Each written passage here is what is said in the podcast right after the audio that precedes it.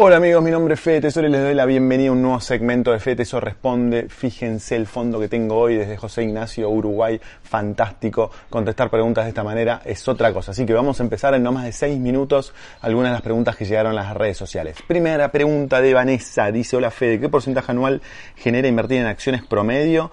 Versus invertir en mercado inmobiliario? Bueno, Vanessa, es una muy buena pregunta. Si tomás los últimos 80, 90 años del índice S&P 500 que mide las 500 acciones más importantes de Estados Unidos, te da que en promedio rindió ese índice un 12% anual. Es decir, si invertís en acciones vas a ganar en promedio un 12% anual.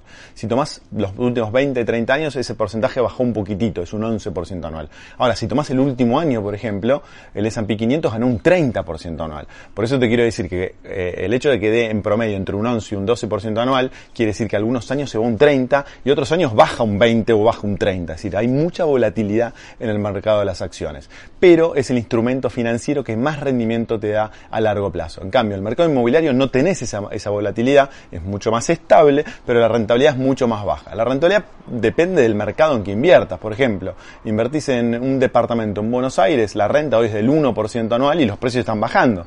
Pero invertís en propiedades comerciales como nosotros ofrecemos en una de las empresas que tengo que es Totalia, y hay rendimientos del 12, 13, 14, 15%. Es decir, es difícil eh, dar un promedio en el mercado inmobiliario porque hay muchos segmentos diferentes y muchas geografías diferentes. que espero que con eso te haya orientado. Vamos a la próxima pregunta. Valentín, hola Fede, si yo quiero enviar dólares al exterior o compro con pesos en Galileo, ¿me aplica siempre el impuesto del 30% que puso Alberto sobre las compras en dólares? Bueno, en realidad no, porque solo ese, impuesto solo aplica cuando compras dólares, cuando tenés pesos y compras dólares, pero acordate que el, máximo para comprar dólares es 200 dólares. Ahora, si vos tenés dólares en tu caja de ahorro, que ya los compraste antes, y querés transferir una cuenta tuya en el exterior, lo puedes hacer sin, sin ese impuesto. Y lo mismo si querés invertir pesos en el fondo de Galileo Galileo. Acordate que el fondo Galileo es en pesos, por lo tanto no aplica el impuesto. Y lo mismo cuando compras dólares con contado con liqui o con dólar MEP eh, a través de la bolsa, a través de un broker. No aplica el impuesto. El impuesto solo aplica cuando gastás con tu tarjeta en el exterior o compras hasta 200 dólares en el mercado oficial. Vamos a la tercera pregunta. Ángel Matías. Excelente tu video, Fede. Te, le quería preguntar qué banco o broker recomienda para invertir, como el Nación o Macro, que ofrecen los fondos comunes de inversión o invertir online. Muchas gracias. Ángel, yo siempre recomiendo eh, los brokers eh, que no son de bancos, porque en general los bancos tienen costos muy altos, son muy lentos, son, dan pocos servicios.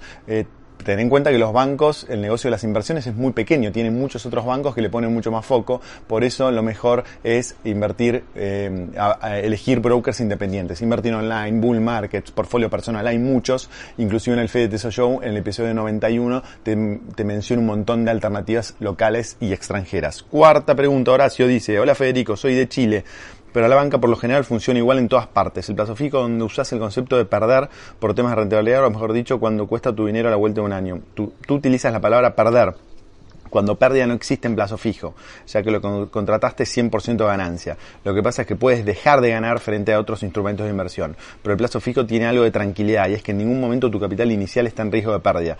En cambio, en otros instrumentos puedes ganar bastante intereses, pero también queda el riesgo de tu capital. En otras palabras, en plazo fijo el capital inicial no corre riesgo de pérdida y tu ganancia está garantizada y la conoces desde el primer día. En otros instrumentos de inversión puedes ganar mucho. Bueno, Horacio, gracias por la pregunta, pero no estoy de acuerdo. Eh, yo lo veo de forma diferente. El plazo fijo es el único instrumento instrumento de inversión que te asegura que vas a perder dinero cuando terminaste la inversión. ¿Por qué? Por lo que le explicaba en el episodio número 111 del Fede Teso Show, que si tenés que medir la rentabilidad en tasa real, no en tasa nominal. Si vos haces un plazo fijo y te dan una rentabilidad del 35%, pero la inflación es del 50% anual, vos perdiste un 15%, porque invertís, la única forma, la única explicación de por qué invertimos es porque queremos consumir más bienes y servicios en el futuro.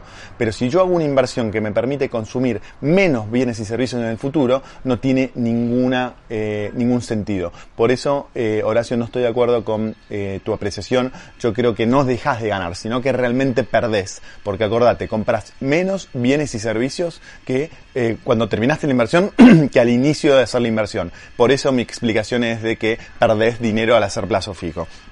Vamos con la última pregunta. Hola Fede, una pregunta. ¿Sería casi lo mismo invertir en acciones de Estados Unidos a través de un broker internacional y comprar CDRs en un broker local? Eh, Leandro dice, bueno, no tanto. ¿Por qué? Porque tenés varios temas. Primero tenés un tema de precio. Si vos invertís en un broker internacional, accedes a esa acción en dólares directamente. En cambio, si invertís a través de CDRs, vas a acceder a través de pesos, entonces tenés la variable precio y tenés la variable contado con liquidación, el precio dólar contado con liquidación. Y puede haber divergencias a veces. Y después tenés el tema seguridad. Si vos compras acciones en un broker internacional, sos dueño de una acción directamente. En cambio, si sos, eh, si invertís a través de CDRs, eh, sos eh, dueño indirectamente, porque compras un certificado que representa una acción. Entonces, de esa manera, no es lo mismo desde el punto de vista legal. ¿Con esto quiero decir que es una mala inversión eh, invertir en CDRs? No, de ninguna manera. Simplemente que tiene condiciones diferentes para, iniciar, para aquellos que están iniciando y que no tienen cuenta en el exterior, excelente el CDRs. A largo plazo es más seguro y más sólido comprar acciones directamente. Les mando un abrazo enorme, no se olviden de poner comentarios abajo, preguntas, comentarios, compartirlo, ponerle me gusta y si no te suscribiste al canal, suscríbete. Nos vemos pronto con otro video, un abrazo enorme. Chao.